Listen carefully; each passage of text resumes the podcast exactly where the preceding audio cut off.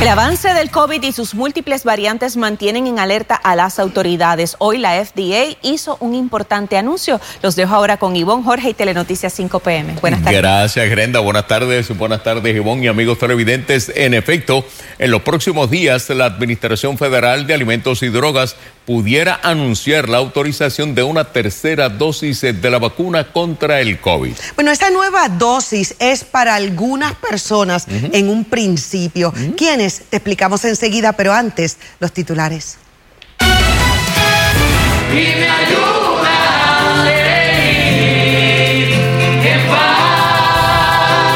Jaden Elier Santiago descansa en paz. Llevan a su última morada al niño que murió tras alegado patrón de abuso a manos de su padre.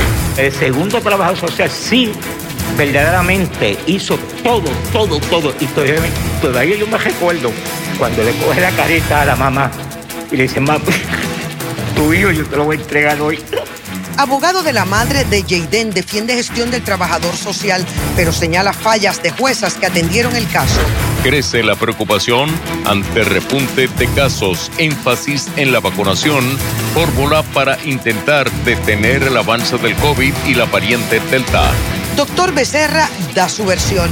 Reafirma no pudo continuar en el Departamento de Salud ante acciones de terroristas mediáticos a fortalecer nuestros niños ante el regreso a clases presenciales. Hay que reactivar el sistema inmune. Continúa el tiempo estable y brumoso mientras atentos a posible desarrollo de la Inves 95L se espera esté cerca durante el fin de semana.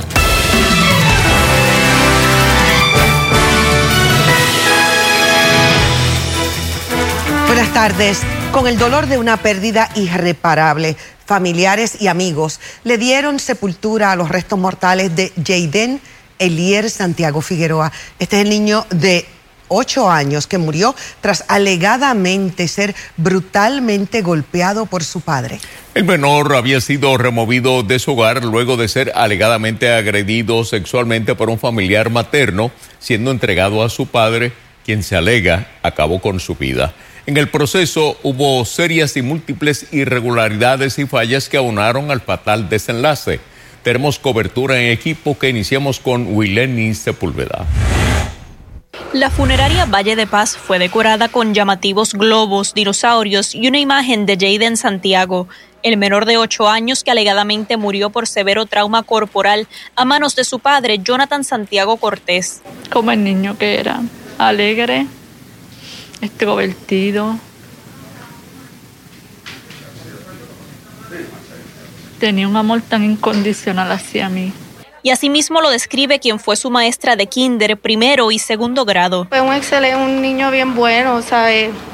Bien amigable y amoroso, cariñoso. Le encantaba la clase de inglés. siempre me decía, te amo, te quiero. ay, me encanta inglés, pero no, quiero hablar más nada. Ha trascendido que el tío materno del niño pudo en algún momento abusar del menor, por lo que su padre, quien está imputado por la muerte, había obtenido la custodia y una orden de alejamiento contra la familia materna. Son detalles que no, no quiero comentar, pero no, no esperábamos algo así jamás, jamás. El cantante de música sacra Samuel Hernández es familia del niño y entrecortado recordó cuando lo paseaba en un pony durante una actividad hace un tiempo. Este elevó cánticos y oraciones. No nos corresponde a nosotros saber las sazones y los tiempos que solamente se le dio a Dios en su sola potestad y que su voluntad es buena, es agradable es perfecta. La comitiva fúnebre salió con guaguas de sonido e hizo un detente en el residencial Pras de Santiago de Sidra. Pero yo quiero que le den primero un aplauso porque murió como un guerrero, papá. Murió como de caserío, ¿entiendes? Murió como un guerrero. No se dejó. Porque la muerte de él no fue un día, para que lo sepan. La muerte de él no fue un día, fue una tortura. ¿Entiendes? Y el tipo, pues y de allí fueron a pie hasta el cementerio municipal donde se llevó a cabo el sepelio. Para Telenoticias, Willeni Sepúlveda. El abogado de la madre de Jaden imputó fallas a las juezas María Rojas e Ingrid Caro Cop que pudieron evitar que se protegiera al menor que se presume fue asesinado por su padre, Jonathan Figueroa. El licenciado Luis Hernández negó a Telenoticias que se hubiera allanado a la extensión de las órdenes de protección que permitieron que el padre mantuviera bajo su custodia al niño de 8 años. Luis Guardiola con detalles. El primer señalamiento del abogado de la madre de Jaden fue contra la jueza María Rojas del Tribunal de Caguas. El pasado 8 de junio, esta decidió que el niño de 8 años permanecería con su padre Jonathan Santiago sin corroborar la alegación de este contra los abuelos y la madre de Jaden, a quienes acusó de presionar al menor para que callara sobre el alegado abuso sexual cometido por un tío. Yo digo, espérate, yo no le voy a quitar la custodia. La custodia a la madre. Yo quiero corroborar si esa versión es cierta. Llamo al otro día a los policías.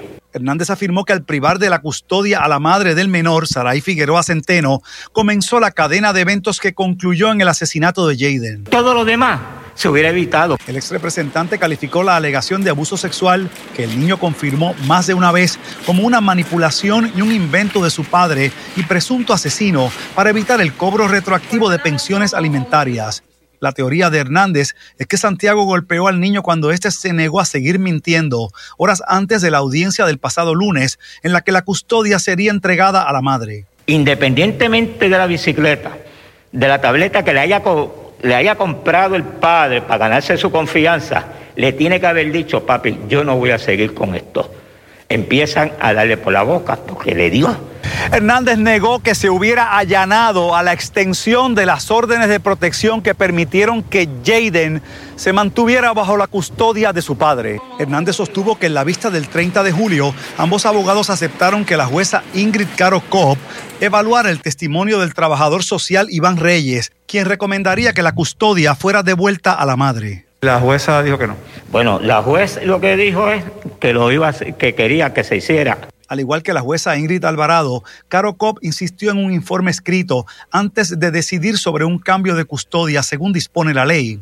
Hernández también le señaló faltas a la primera trabajadora social del Departamento de la Familia, quien a su juicio no investigó y luego no se presentó ante la jueza Alvarado, lo que provocó que el caso fuera asignado a Reyes. El segundo trabajador social sí verdaderamente hizo todo, todo, todo. Y todavía, yo me recuerdo cuando le coge la carita a la mamá y le dice, mamá, tu hijo yo te lo voy a entregar hoy. No quiero seguir. Para Telenoticias, Luis Guardiola. La jueza que atendió el caso de Andrea Ruiz Costas es una de las togadas que atendió el caso del pequeño Jaden. ¿Qué dice la jueza presidenta Mariori Ramírez en directo con la reacción de Maite Oronos?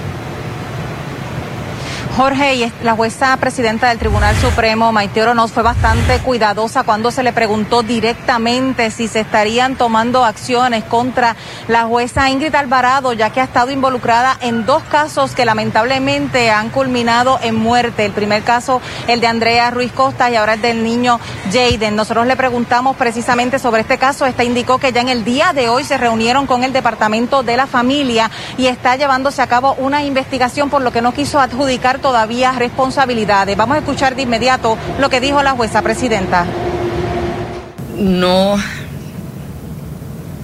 cómo, porque no quiero hacer, no quiero hacer eh, adjudicaciones en este momento. Eh, de, ningún juez o de ninguna jueza ni de ningún funcionario eh, de otras entidades. Yo creo que lo que corresponde en este momento es que evaluemos responsablemente el expediente, Hubo unas conversaciones esta mañana con la secretaria de Familia, eh, que está también haciendo una investigación. Eh, acordamos compartir los hallazgos, nos harán llegar los hallazgos eh, cuando los tengan y, evaluar qué, ocurrió en este caso. Creo que sin duda tenemos que evaluar qué pasó en este caso. A ver si alguien, a ver si alguien cometió.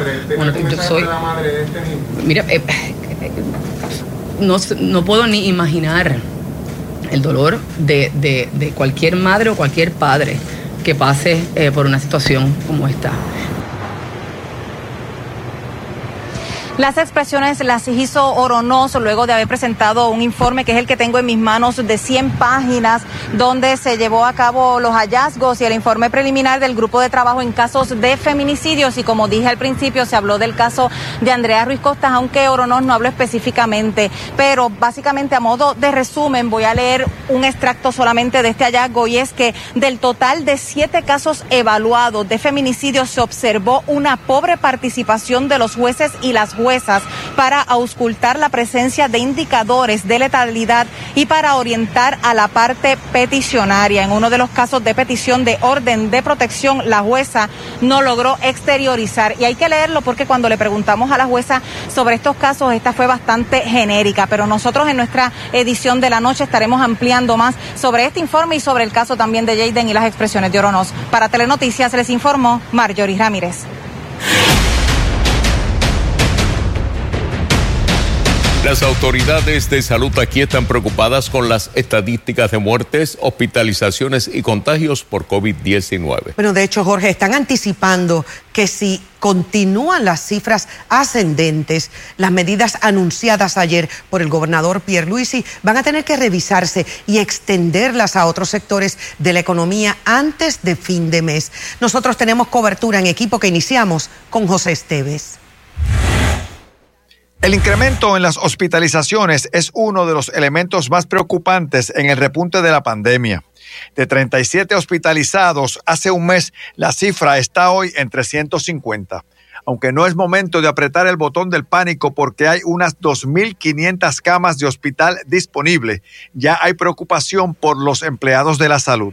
El problema es que los empleados tienen que regresar otra vez a una situación de tensión tienen que empezar a vestirse como astronautas. De repente ya se están duplicando la cantidad de personas que están llegando al hospital eh, cada 10 días. La manera en la que este virus está provocando infecciones, se está reproduciendo, es mucho más eh, rápido, mucho más fuerte que las presentaciones anteriores. De los hospitalizados hay 76 adultos y dos casos pediátricos en intensivo. El incremento en los contagios y hospitalizaciones pediátricas también preocupa a los profesionales de la salud. Y, algunos niños menores de 11 años, ¿verdad? Que, que significa, en mi pensamiento, significa que los familiares no están cuidando bien a esos muchachos. Hoy se reportan 629 nuevos contagios entre confirmados y probables. El ritmo de la vacunación, sin embargo, no sigue el mismo paso ascendente. No, pero, pero marcha al, ritmo que es esperado. O sea, nosotros dentro del plan de vacunación había unas las famosas fases. Un dato estadístico importante es que el día de mayor fallecimientos por COVID que se ha reportado fue el 22 de enero con un total de 29 defunciones. Ese informe, sin embargo, cubría un periodo de 20 días. En el informe de hoy se notifica de 17 fallecimientos. Sin embargo, en un periodo de tan solo 5 días. El periodo de infección en donde te detectan que estás positivo, llegas al hospital y mueres es mucho más rápido de lo que teníamos antes.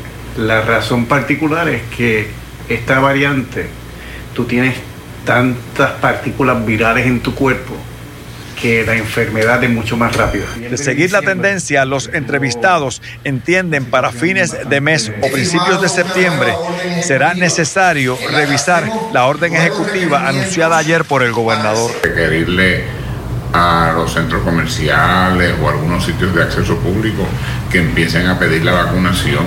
Para Telenoticias, José Esteves.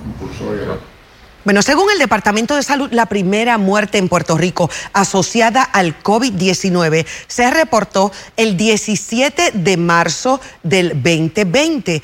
Aunque se reportaron más decesos prácticamente a diario, las medidas de prevención como el cierre total lograron mantener bajo control los fallecimientos, al menos hasta el 10 de agosto del 2020. Ese día, el Departamento de Salud reportó 13 muertes en 24 horas. Las cifras continuaron fluctuando y fue el 27 de noviembre del 2020 uno de los días de más fallecimientos. Se reportaron un total de 20 muertes y el en abril del 2021 se reportó otro aumento considerable en los decesos. En esta ocasión estamos hablando de unas 15 muertes. Esto ocurrió el 20 de abril, pero fíjense en esto, hoy las víctimas mortales del COVID en nuestro país ascienden a 17. El total acumulado es de 2.643. Para poder cumplir con la nueva orden ejecutiva, los dueños de restaurantes tendrán que hacer nuevos ajustes a su operación diaria y enfrentar una potencial pérdida de ingresos. Silvia Gómez amplía. A partir del 23 de agosto, todo lugar cerrado que venda comida o bebidas deberá exigir a sus comensales y empleados evidencia de vacunación contra el COVID-19. El comercio que no lo haga deberá reducir su ocupación a un 50%. Tenemos el problema de lo cómo va a ser la logística, qué empleo manía vamos a designar para que tome eh, eh, en el asunto en la puerta del negocio eh, quién va a evaluar las pruebas, si son o no son las pruebas correctas, quién va a evaluar el documento oficial del Departamento de Salud, si es un documento oficial o no es un documento oficial, si hay alguna falsificación en estos documentos. La gente pues han estado acostumbrados a que estemos implementando diferentes órdenes ejecutivas. En ese caso lo que hacemos es pues que cerramos la puerta y nosotros tenemos el control. Así que eh, en cuanto a las personas que vayan a entrar, la persona pues que está vacunada, eh, entra, eh, se sienta, come en el interior y nosotros implementaremos todas las, todas las directrices, siguiendo otra vez la orden. Muchos dueños de cafeterías y de restaurantes no quisieron hablar de esta nueva orden ejecutiva. Aquellos que hablaron dijeron que el Departamento de Salud debería ofrecerles un entrenamiento para ellos poder hacer el cernimiento de las tarjetas de vacunación y de las pruebas negativas de COVID. La realidad es que no tenemos mucha opción que aceptar la evidencia que nos traigan como válida, una tarjeta de vacunación como las tenemos todos los que nos hemos vacunado, como las tienen nuestros empleados aquí, o una evidencia negativa. No creo que amerite mucho adiestramiento, que no sea presentar la evidencia y ya.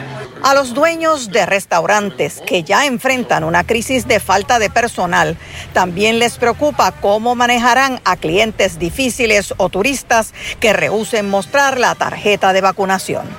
Para Telenoticias, Silvia Gómez. En Telenoticias queremos conocer tu opinión. Preguntamos, ¿crees que los restaurantes podrán cumplir con la nueva orden ejecutiva de exigir pruebas de vacunación a empleados y clientes? 47% respondió sí, 53% no. Para más noticias, accede a telemundopr.com. Bueno, y hablando de vacunación, hace 22 días el municipio de Bayamón lleva a cabo un censo para saber cuántos de sus habitantes están vacunados. Hoy el alcalde actualizó los esfuerzos que realiza para atender la situación provocada por la pandemia. Y Sosa con detalles. El alcalde de Bayamón reveló hoy que más del 85% de sus constituyentes está vacunado contra el COVID-19.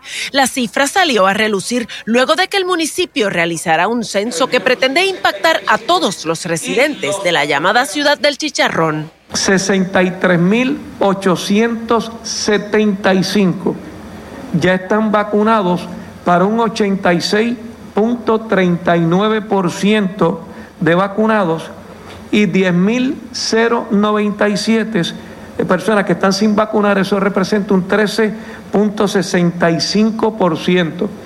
Ramón Luis Rivera Hijo explicó que de los 169.269 residentes que tiene Bayamón, ya han contabilizado en el censo cerca de 74.000 habitantes, lo que representa un 44% de su población. Vamos a seguir haciendo pruebas en el estadio Juan Ramón Luriel de lunes a viernes de 10 de la mañana a 4 de la tarde, en términos de las vacunas, tenemos un, máximo de 300 de pruebas, de 300 pruebas diarias. De cara al inicio del nuevo curso escolar, el municipio de Bayamón brindará apoyo al Departamento de Educación, proveyendo materiales de limpieza a todos los directores escolares en esta municipalidad. En caso de que hubiese algún desfase, y a alguna escuela no le llegan un día los materiales, automáticamente el municipio le va a proveer materiales, porque queremos que cada una de las maestras de cada uno de los salones tenga suficientes mascarillas, que si le llegó un estudiante sin mascarilla, aquí hay mascarilla, que tengan hand sanitizer, que tengan materiales de limpieza y de desinfección de la escuela. Se informó que actualmente unas 57 personas se encuentran recluidas por COVID-19 en los hospitales de Bayamón. La tasa de positividad en el municipio de Bayamón está en el 6.2%. Para Telenoticias, Ivette Sosa. El secretario de Salud, Carlos Mellado, dice que no quiere más controversias que afecten la lucha contra el COVID-19 al anunciar la salida del epidemiólogo doctor José Becerra. ¿Qué dice el doctor Becerra? Silvia Gómez con el reportaje. Ayer, en medio de una controversia por comentarios que hizo el principal epidemiólogo del Departamento de Salud, doctor José Becerra, en su blog personal contra un periodista, el secretario de Salud anunció su salida del puesto. Yo no estoy para controversia, yo no quiero generar controversia. Mi norte es poder acabar con la pandemia. Mi norte es que más personas se vacunen. Hoy el doctor Becerra, que ofrecía sus servicios por un dólar al Departamento de Salud, dijo que no se le dio autonomía científica como él exigía y que en ocasiones no se le permitió expresarse. La deficiencia que he señalado en la oficina de comunicaciones, donde eh, no, ha habido eh, la capacidad de, de estar allí personas con entrenamiento, capacitación en salud pública y adición a comunicaciones y no siempre se me ha permitido la expresión eh, libre de la situación epidemiológica del país. Como ejemplo, dio el caso del brote entre no vacunados vinculados a una iglesia en Mayagüez. Ese brote que creo que era importante para que la población estuviera alerta de las consecuencias de no vacunarse y la desinformación que estaba surgiendo de ciertos pastores evangélicos y tuve que yo, por mi cuenta, enviar a la prensa, porque hubo resistencia por parte de esa oficina para publicarlo en ese momento, pensando quizás que podía empañar este, la semana preparada para el otro comunicado de prensa. El epidemiólogo aclaró que el secretario de Salud siempre respetó su autonomía científica. Por su parte, la directora de la oficina de prensa del Departamento de Salud no quiso reaccionar a los ataques del doctor Becerra. Mi servicio para Puerto Rico nunca va a concluir. Yo sigo como eh, consultor independiente, médico epidemiólogo y estaré siempre a la disposición tanto del doctor Mellado, del Departamento de Salud, para cualquier consulta eh, que quiera hacerse. Pero ciertamente ha interpretado mi expresión de, de condición para permanecer en el departamento con una renuncia y yo acato esa decisión. Para Telenoticias, Silvia Gómez. En una información de última hora, las autoridades están investigando un incidente en el que un padre hirió de bala a su hijo en una discusión. Los hechos ocurrieron en el barrio Higüero, en Villalba. Al momento se desconoce la condición del herido. El hombre se encuentra detenido. Este segmento es traído a ustedes por... Sintonizas. Guapa. La poderosa. Vistas actualizado a las condiciones del tiempo a esta hora de la tarde. Condiciones bastante despejadas pero brumosas en la costa Cam, Plaza Cam y nuestra West Cam. Cielos algo más nublados por las lluvias de la tarde. Temperaturas actuales de 83 en la costa este de Puerto Rico, en la zona metro de 86, 84 al oeste. Todavía se siente de 90 a 95 por ese factor humedad. Ya las lluvias que se desarrollaron por los efectos locales se han disipado. Algún aguacero entrando con el viento al momento por el este de Puerto Rico. Y vean el modelo de precipitación. La noche muy tranquila, bajo un cielo de parcial mayormente despejado. Mañana un día muy similar, momentos de sol, un poco de polvo del Sahara, alguna llovizna con el viento al este en la mañana y luego la tarde al interior oeste. No se descartan esas lluvias típicas. También un par de lluvias pueden llegar hacia el sector metropolitano durante la tarde, pero actividad todavía muy limitada por el dominio de ese aire seco. Esto cambia para el sábado con la primera onda tropical, que es una onda débil, así que noten que el sábado incrementa la cobertura y la intensidad de los aguaceros por el este de Puerto Rico, luego la tarde más lluviosa hacia el norte, noroeste de la isla y esto incluye la zona metropolitana. Ustedes al sur con muy buenos momentos de sol. Todavía el sábado aproveche porque el domingo veremos la llegada de esa próxima onda tropical con potencial ciclónico. Fred se mantiene como depresión y vientos de 35 millas por hora, movimiento de traslación al oeste, noroeste a 12 millas por hora. Ya se encuentra a unas 470 millas este-sureste de los Cayos de la Florida, donde están bajo ya una vigilancia de tormenta tropical. Y es que se espera que se logre fortalecer nuevamente cruzando los Cayos y posiblemente provocando bastante bastante precipitación, no tan solo en los Cayos, sino que también al sur de Florida. Así que si usted tiene intereses o viajes para Florida, inclusive para el sector entre Alabama, Georgia, esté atentos al posible desarrollo nuevamente de este sistema sobre aguas del Golfo de México. Aquí estamos atentos a esas dos ondas tropicales. Esta es la primera que llega el sábado, es una onda muy débil. La segunda onda es más vigorosa y es la que tiene ese potencial ciclónico de un 60 y hasta un 70%. Es la Inves 95L. Realmente al momento la zona no está muy organizada. De hecho, se mantiene desorganizada, pero sí se está encontrando un centro de circulación que se trata de formar en superficie. Aún no lo hace, por ende estamos hablando de una onda tropical vigorosa en cuanto a donde se puede estar desarrollando es en esta zona bastante extensa, roja. Así que puede ser un proceso lento porque está enfrentando aire seco, polvo del Sahara y los vientos en altura aún no son favorables para ese desarrollo. De cualquier forma, estamos contemplando un evento de lluvias entre el domingo al lunes por la llegada de lo que puede ser una depresión tropical. Algunos modelos están variando en la intensidad del sistema. Noten que para el sábado llega la primera onda tropical incrementando el riesgo de lluvia. Este es el modelo europeo y entonces muestra con la llegada de posiblemente un sistema con un centro de circulación cerrado tarde domingo a lunes. Así que estamos hablando en este momento de un evento de precipitación. Hay que estar muy atentos a los próximos informes del Centro Nacional de Huracanes. Vistazo actualizado al tiempo en la próxima intervención. Gracias, Elizabeth. Amigos, actualizamos la información sobre el padre que atacó a su hijo en Villalba. Nos confirman que el joven murió. Vamos a darle seguimiento a esta historia y tendremos más detalles en telemundopr.com. En Yauco hay fiesta. El convicto exalcalde Abel Nazario lo van a recibir con un abrazo solidario. Tiene 16 años y muchos sueños para cumplir. Para lograrlo necesita la ayuda de nuestra gente. Tremendo reto el regreso a las clases presenciales, porque hay que fortalecer ahora el sistema inmune de nuestros chicos. En la dosis de salud te explicamos. ¿Te preocupa alguna úlcera que no cicatriza? En el Hospital Wilma Vázquez de Vega Baja te podemos ayudar. En el Centro de Cuidado de Úlceras y Medicina Hiperbárica del Hospital Wilma Vázquez en Vega Baja, dominamos las técnicas médicas más avanzadas como terapia de oxigenación, presión negativa, injerto de piel y otros. Contamos con los especialistas certificados de mayor experiencia para lograr una pronta cicatrización, evitando amputaciones. Aceptamos la mayoría de los planes médicos, incluyendo el plan de salud del gobierno con First Medical. Para más información y orientación, llámanos al Hospital Wilma Vázquez en Vega Baja. Teléfono 787-807-7575. 807-7575.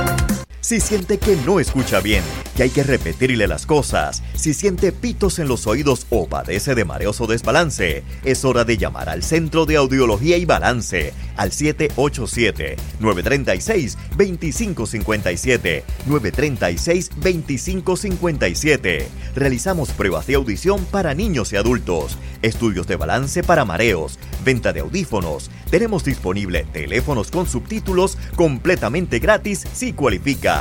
Nos encontramos en la avenida Américo Miranda, a pasos de la cooperativa Cosby Centro Médico. Se aceptan la mayoría de los planes médicos, incluyendo la reforma vital. Para cita, puede llamar los siete días de la semana. Con gusto la atenderemos. Centro de Audiología y Balance de la doctora Sheila Ocasio Arce, 787-936-2557, 936-2557. MD Equipment. Somos una compañía especializada en equipos médicos y tenemos para nuestros clientes la renta de concentradores de oxígenos portátiles para citas médicas y ocasiones especiales. También trabajamos los filtros de línea antibacterial para máquina de acnea de sueño y mucho más. Llámanos hoy mismo a MD Equipment. Teléfono 787-286-2620. 286-2620. MD Equipment. Los taínos entregaron a los españoles oro a cambio de collares. Ahora nuestros políticos pretenden entregar la Autoridad de Energía Eléctrica a Luma, entregándoles millones de dólares del pueblo a esa empresa. Elegimos a quienes nos gobiernan para que administren bien, no para que entreguen nuestros dineros a empresas que vengan a administrar lo nuestro. La AEE e es tuya, defiéndela, que se cancele el contrato con Luma ya. Mensaje editorial de la cadena Guaparradio. Actívate ya a unored247.com, el mejor servicio profesional de transmisión por Internet. En unored247.com tendrá lo último en tecnología, diseño de páginas y desarrollo de aplicaciones móviles. Contamos con los requisitos para cubrir sus expectativas y garantizamos servicio de excelencia. Conéctate hoy a unored247.com o llama al 1-800-283-0553. Lord Accountants, servicio de contabilidad para pequeñas y medianas empresas, planillas del IBU, nóminas entregadas en tu negocio, planillas trimestrales, propuestas para préstamos comerciales. Quiere casarse, formar familia y convertirse en chef. Sin embargo, Luis necesita la ayuda de nuestra gente de su historia ahora en Telenoticias a cuidar a nuestros chicos. Con el regreso al salón de clases es vital reforzar su sistema inmune. Y las condiciones del tiempo continuarán estables para mañana con buen sol y poca lluvia, en lo que llega una onda tropical. El informe completo del tiempo más adelante. Con muchos sueños y metas por cumplir, un joven de 16 años se enfrenta a un grave diagnóstico que requiere un trasplante de hígado. Bueno, él está cursando el cuarto año de escuela superior. De hecho, está en el cuadro de honor y es amante de los caballos. Hoy su familia solicita la ayuda de todos. Maribel Meléndez Fontán con los detalles. Luis Yariel tenía cuatro años cuando fue diagnosticado con cirrosis hepática y colestasis intrahepática. Que él tuvo un vómito de sangre y al llevarlo al hospital, pues le hicieron diferentes este, estudios. Todo parecía ir bien con los medicamentos hasta hace tres semanas cuando acudió a un chequeo médico de rutina. Ellos llevan una puntuación de 1 al 30, ya él va por el 21. Este, él pues no se ve así grave, pero por lento sí lo está. Ya su hígado no funciona como debe de funcionar y por lo que me dicen los doctores, pues le dan de un año a dos máximos de vida, pues si no se hace el trasplante. Muy fuerte. Y me cambió toda la vida. Luis Yarier requiere un trasplante de hígado. Aún no hay un donante, pero hace el primer turno en la lista de espera del Hospital Auxilio Mutuo. hacer esa operación? Sí. El Señor lo permite, pues sí. Tengo mucha fe en Dios, que todo va a salir bien. Su madre solicitó la cubierta catastrófica para cubrir los gastos de la cirugía, que ascienden a 209 mil dólares. Esto sin incluir los medicamentos, hospedaje ni los gastos post-trasplante. Véngase los costos de los inmunosupresores y los demás medicamentos que tenga que tomar. Si el plan no cubre, pues yo tengo que, me veo en la obligación de costearlo. Ahora mismo, pues he tenido que quedarme aquí con él para cuidarlo porque lleva dieta, sus medicamentos tienen que ser a la hora indicada. Las últimas tres semanas han sido muy difíciles para Luis y su familia y aunque con un diagnóstico poco alentador, el joven de 16 años mantiene una actitud positiva. Este jovencito añora completar su cuarto año, convertirse en chef y en un futuro cercano establecer su propia familia. ¿Cómo catalogas a la mujer que tienes a tu lado, a tu madre que está ahí eh, en este momento, ¿verdad?, tan crucial en tu vida. Una mujer muy fuerte, que lucha, le doy las gracias por estar ahí. Luis tiene mucha fe y confía en un milagro de vida, pero necesita de nuestra gente. Si desea ayudarlo, puede hacerlo a través de ATH Móvil 939-206-1843. Para Telenoticias, Maribel Meléndez Fontán.